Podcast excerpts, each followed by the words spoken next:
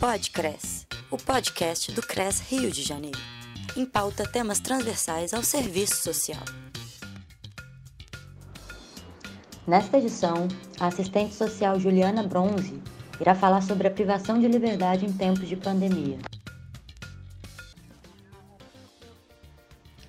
Olá, assistentes sociais. Eu me chamo Juliana Bronze, estou aqui a convite do CRES RJ para falar um pouquinho sobre o exercício profissional da assistente social na área de privação de liberdade em tempos de pandemia. Eu atuo no Departamento Geral de Ações Socioeducativas do Estado do Rio de Janeiro, que é o órgão responsável pela execução de medidas socioeducativas determinadas judicialmente a adolescentes a quem se atribui a prática do ato infracional. Num primeiro momento, eu pretendo fazer uma breve apresentação dessa área de atuação, né, do que são medidas, do que são as medidas socioeducativas, né, de como se insere o assistente social nessa política e nesse processo de trabalho. Em seguida, né, eu pretendo falar também como têm sido os impactos da pandemia é, nessa área de atuação e no exercício profissional da assistente social. Então, como eu falei, é, o DEGAS ele é um órgão estadual responsável pela execução das medidas socioeducativas no estado do Rio de Janeiro. Ele é vinculado a uma política nacional de atendimento socioeducativo, tendo como finalidade legal a responsabilização do adolescente em caráter integral, através da garantia de direitos e a interrupção da trajetória infracional, promovendo a sua integração e inserção social educacional, cultural e profissional. Né? Esse textinho agora eu trouxe do SINASE, que é uma lei que foi aprovada em 2012, que passa a regulamentar né, de forma mais detalhada os parâmetros e os princípios norteadores do trabalho socioeducativo no país e que inclui de maneira mais presente no nível jurídico e formal né, o caráter protetivo da política, principalmente após a aprovação do Estatuto da Criança e do Adolescente, em 1990, que já traz alguns avanços nessa área, né, como a própria doutrina de proteção integral e a concepção formal desse público como sujeito de direitos, se comparado né, ao que foi produzido né, ao longo dessa trajetória política, né, histórica, como por exemplo a antiga FUNABEM, os próprios códigos de menores, né, que tinham viés né, de um atendimento mais conservador, higienista, de foco no confinamento com, é, compulsório né, daqueles que eram considerados é, menores infratores e perigosos para a sociedade. Então esse campo é, ele se configura como um campo de dupla né, atuação e de disputa né, entre esses dois polos, o mais protetivo e o outro mais punitivo, que se movimenta, altera ao longo da própria história e que está diretamente relacionado né, também ao próprio desenvolvimento das relações sociais na sua relação com o Estado brasileiro no capitalismo. Isso foi mais para dar um panorama, assim, um pouco da trajetória política desse, é, dessa política de atendimento. Então, sobre o atendimento socioeducativo nos moldes atuais, né, de forma mais prática, o adolescente, ele quando é apreendido pela polícia ou quando há suspeita do seu envolvimento em alguma situação infracional, ele passa por todo um processo legal, inclui seu direito de defesa, a devida apuração do ato, as próprias audiências que são feitas. Após esses procedimentos, ele pode ser liberado e entregue à sua família após uma advertência realizada pelo juiz ou pela necessidade de reparar o dano cometido. Ele pode ter que cumprir algumas medidas socioeducativas, né, como a liberdade assistida, né, a prestação de serviços comunitários, e esses, essas medidas são executadas pela Política Municipal de Assistência Social, especificamente pelo CREAS, né, que é o Centro de Referência especializado em assistência social, a partir do território de moradia desses adolescentes. Ou outras possibilidades de encaminhamento desse adolescente pode ser também o cumprimento de medidas que restringam e privam a liberdade deles ou delas que são a semi-liberdade e a internação, que essas sim são executadas pelo DEGASE. Só que até esse adolescente ter a sua medida socioeducativa definida pela autoridade judiciária, ele, ele pode ficar internado provisoriamente numa unidade de internação específica para esse atendimento, caso seja compreendido pelo sistema de justiça que seja um caso de maior gravidade. E, portanto, nesse caso, ele aguarda a sentença em privação de liberdade. Esse período ele não pode ultrapassar, desculpa, né, 45 dias, de acordo com as legislações da área. Durante esse período de privação de liberdade provisória, ele tem uma série de garantias legais, né, como acesso à sua família, amigos, né, através das visitas, que ocorrem geralmente de forma semanal, e acesso às próprias atividades socioeducativas, né, que é a inserção em atividades pedagógicas, escolares, culturais e de lazer.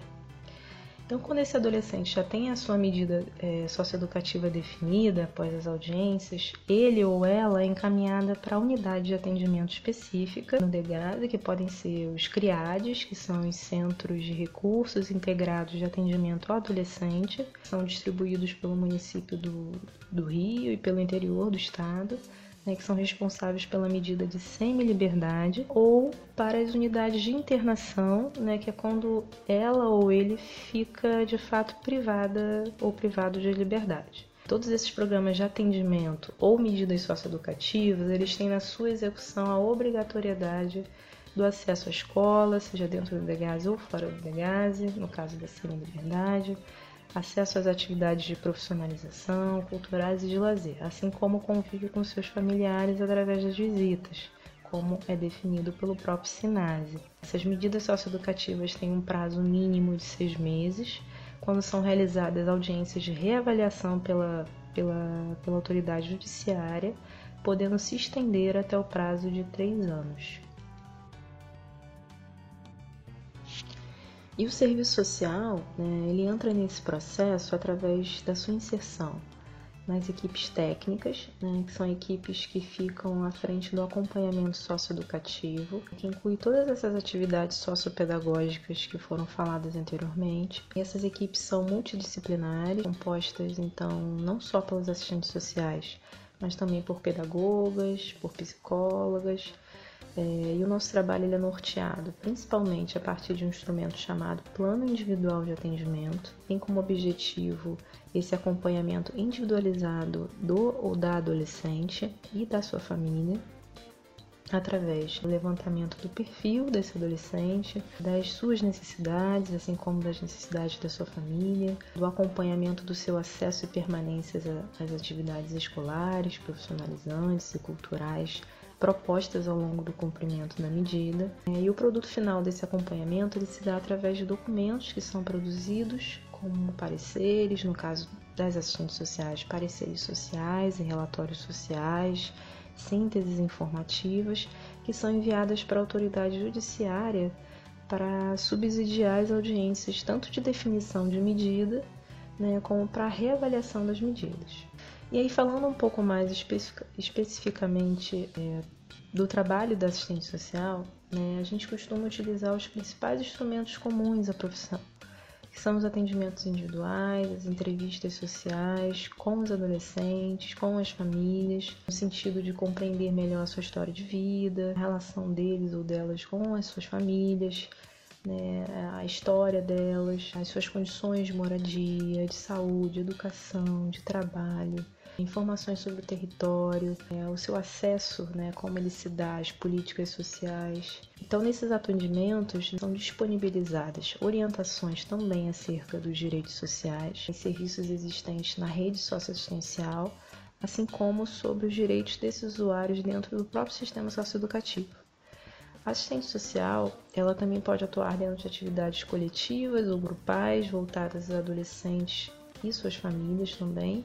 né, que podem ter um caráter mais informacional ou reflexivo sobre temas e temáticas pertinentes a essa área. É, costumamos realizar também contatos e trocas com a rede de proteção social, o sistema de garantia de direitos, no sentido de fomentar uma articulação inter intersetorial maior, que ainda é uma frente de trabalho né, que se mostra importante de ser realizada, interlocução entre as demais políticas sociais né, que atravessam essa área de atuação até pensando nas possibilidades de trabalho que poderiam ser realizadas com os egressos do sistema. Então, a partir dessas principais frentes de trabalho, da né, e do assistente social, a gente pode observar, até mesmo através de estudos, pesquisas produzidas é, recentemente nessa área, boa parte da população atendida no sistema socioeducativo é composta por jovens né, da classe trabalhadora, segmentos empobrecidos dessa população, geralmente com acesso precário aos serviços públicos básicos. São adolescentes, em sua maioria, oriundos da periferia do Rio de Janeiro, assim como das outras cidades do estado. Na sua maioria são negros e negras, e que nesse cenário de retrocesso e perda de direitos, de importante redução de investimentos em políticas públicas, as populações elas ficam ainda mais vulnerabilizadas né, e desprotegidas socialmente. Então, eu acho que esses marcadores sociais né, são importantes de serem é, é, identificados, evidenciados, relacionados às próprias contradições, estrutura da nossa sociedade, né, que, que tem esse modelo capitalista e que o assistente social, com seu olhar crítico sobre essas problemáticas, ela tem uma capacidade de potencializar análises também mais coletivas acerca desses fenômenos sociais que abrem possibilidades de alargar uma perspectiva individualizadora dos problemas sociais né, e do próprio atendimento socioeducativo, assim como contribuir para a criação de, de, estratégias né, que favoreçam a garantia de direitos dentro do sistema, principalmente né, do fortalecimento da perspectiva socioeducativa, pedagógica da medida, em detrimento de uma direção mais punitivista, mais disciplinar, voltada para a lógica de segurança que ainda é muito presente nesses espaços. Além também de poder fomentar espaços de mobilização, né, de práticas mais emancipatórias, de participação política desses usuários nos serviços e na construção também né, e avaliação da própria política de atendimento socioeducativo.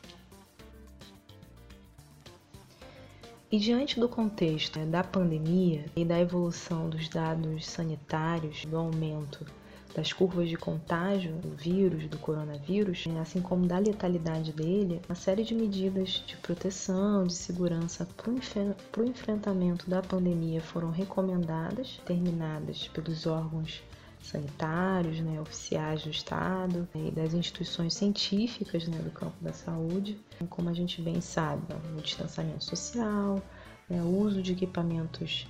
é, de proteção, álcool em gel, o uso de constante das máscaras, o acesso às condições mínimas de higiene, como orientação para a lavagem das mãos de forma frequente, tudo mais que foi recomendado. E o principal desafio é, e dificuldade que se apresentou nesse contexto, nessa área de atuação, foi pensar a aplicação de todas essas medidas de proteção e protocolos de saúde dentro de um espaço de privação de liberdade e de confinamento desses adolescentes, que acaba sendo tensionado também com a própria lógica histórica de, superlotação das unidades, que ainda que com avanços, é, essa é uma característica que se manifesta ainda presente nesses espaços, além da, da estrutura das unidades de internação, que são é, a maioria de grande porte, né, que acaba agregando um número grande de adolescentes no mesmo espaço. E um outro ponto importante de ressaltar é a questão do público-alvo, do estigma é, que ainda é presente na sociedade sobre essa população, das narrativas e discursos punitivos que se intensificam né, nesse cenário de avanço do conservadorismo nos últimos anos, de ultra-neoliberalismo, de retrocesso no campo dos direitos e da cidadania, né, da perda de investimentos em políticas públicas. Então, como pensar esse cenário, somado às limitações impostas pela pandemia, é, sobre um público que tem uma trajetória de invisibilidade, chamados dispensáveis e esquecidos né, do sistema, como pensar toda essa lógica de proteção do Covid a esses indivíduos, sendo que ainda temos presente na sociedade é um olhar muito discriminatório sobre esse público. E aí fica uma questão que vem debatida por professores, estudiosos da área, nas lives, né, nos debates online né, que foram travados ao longo da pandemia, que os próprios colegas também é, dos podcasts anteriores né, bem colocaram, que é justamente esse descortinar, esse desnudar de todo um contexto de contradições do capitalismo nesse momento pandêmico, principalmente o capitalismo periférico, que como é, como é colocado né, no nosso país, lógica brasileira, é que se manifesta por importantes desigualdades sociais, né, raciais, de gênero, de orientação sexual, geracional e tantas outras. Trazendo em termos mais práticos, né, de como esses impactos né, afetaram o nosso trabalho, um primeiro momento que se colocou mais premente foram as garantias em torno dos protocolos de saúde, né, como os acessos aos EPIs necessários, né, que inicialmente é, a gente acabou esbarrando na falta desses recursos no momento inicial, tanto para os adolescentes como para os profissionais que estão na linha de frente no sistema, e que não é uma realidade só do sistema socioeducativo, né? A gente pôde ver a partir de lives, de debates, né? de pesquisas que essa, essa falta de recursos ela aconteceu também nas demais políticas sociais, até mesmo no próprio SUS, né? até por conta é, é, dessa, desse retrocesso e dessa falta de investimento em políticas. Outro ponto foi também a própria dificuldade de assimilação dos próprios atores envolvidos, da importância de efetivação de, dos protocolos de saúde e da consciência dos próprios riscos de contaminação dos adolescentes e dos próprios profissionais. E a questão do déficit né, de, de, profissionais, que já era uma realidade do sistema e que foi mais agudizada né, no cenário da pandemia, com o afastamento dos profissionais que compõem os grupos de risco, aqueles que se encontram ou estavam em quarentena por suspeita de contaminação do vírus e daqueles que foram de fato infectados. Então, é, como lidar com a necessidade de implantação de novas rotinas de trabalho, um número reduzido de profissionais, né? também foi um grande desafio. No aspecto das questões processuais e das atividades ligadas ao sistema de justiça, né, se teve uma discussão importante acerca da necessidade de diminuição do número de adolescentes privados de liberdade na pandemia. Esse debate também ocorreu acerca do sistema prisional também. A proposta foi de redução paulatina das apreensões de adolescentes né, e revisões dos processos judiciais no sentido de diminuir significativamente o número de adolescentes privados de liberdade que aos poucos de fato foi acontecendo, tanto que hoje a gente está trabalhando com um número bem menor do, que o habitual. Com a interrupção das principais atividades presenciais do sistema de justiça, as audiências oitivas passaram a ser realizadas através de videoconferências nas próprias unidades do DEGASE, com, é, que teve um impacto importante para os adolescentes, né, no sentido de como eles vêm assimilando, somente no início da pandemia, né, de como eles assimilaram né, e sentiram esses novos formatos, também para a própria organização do trabalho nas unidades, onde as unidades tiveram que se reorganizar tanto estruturalmente como sobre é, a disponibilidade de profissionais ativos para realizarem essas tarefas, exigindo uma série de alterações né, na própria dinâmica do trabalho. Outro aspecto importante foi é, e positivo né, foi a suspensão pela justiça né, quase que imediata né, ao início da pandemia das atividades de semi-liberdade, que estão ainda suspensas até o momento, tendo em vista a importância do distanciamento social e dos riscos que a sua manutenção poderiam causar. E com isso, as equipes técnicas dessas unidades ficaram responsáveis pelo acompanhamento remoto desses adolescentes além das orientações e informações de saúde, acesso à escola, né, acesso ao material escolar, né, orientações às famílias, né, encaminhamentos para a rede de proteção social. A interrupção das atividades de caráter mais socioeducativo, como as atividades escolares, profissionalizantes, culturais e de lazer, principalmente no momento mais inicial da pandemia, somada à suspensão das visitas presenciais, que são de extrema importância para os adolescentes, entendendo a convivência familiar como algo primordial né, para o seu desenvolvimento, acabou gerando um quadro que se colocou uma questão central, crucial, né? Como lidar com todas essas restrições e limitações impostas pela pandemia que impactaram diretamente as garantias e direitos sociais que eram disponibilizados à população privada de liberdade. Esse debate ele se deu entre os próprios atores do sistema, né, de maneira bem presente, inclusive, pensando é, as estratégias nesse cenário de mudanças importantes no fluxo de atendimento padrão que ocasionou o maior tempo de confinamento vivido por esses adolescentes, sobretudo por conta das alterações dessa rotina diária deles e delas, do acesso restrito né, às atividades escolares, cursos, oficinas, que são espaços de socialização e troca tão caros para essa fase da vida, né, que é a adolescência e das restrições dos próprios atendimentos psicológicos, sociais, pedagógicos, principalmente no início da pandemia, que além das condições objetivas, né, emergem também uma série de aspectos subjetivos e emocionais desses jovens. Então, como pensar a socioeducação é, sem as ações socioeducativas é, de fato? Então, como a pandemia nos mostrou a importância dessas ações todos esses aspectos né, e desafios é, perpassaram também o nosso exercício profissional, o exercício profissional da assistente social,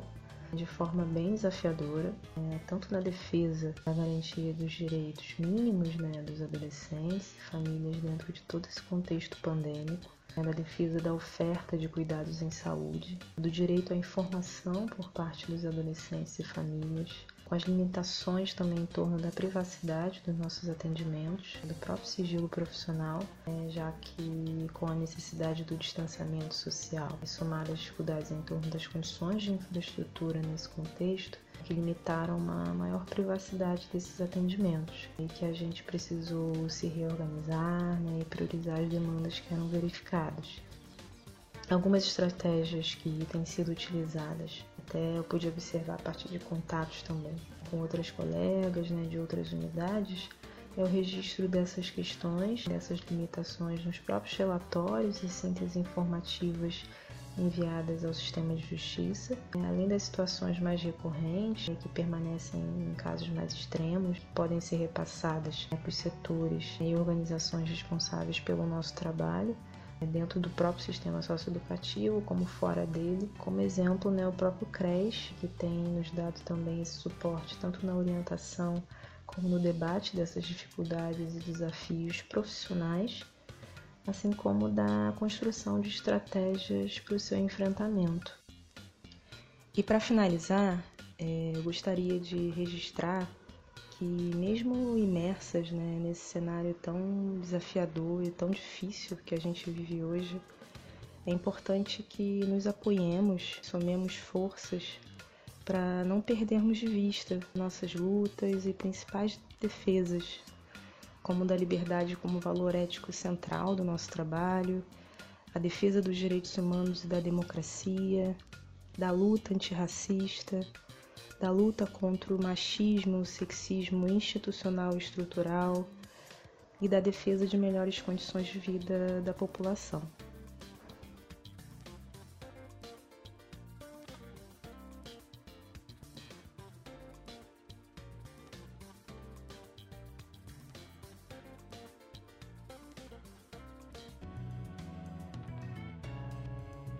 Podcres, o podcast do CRES Rio de Janeiro.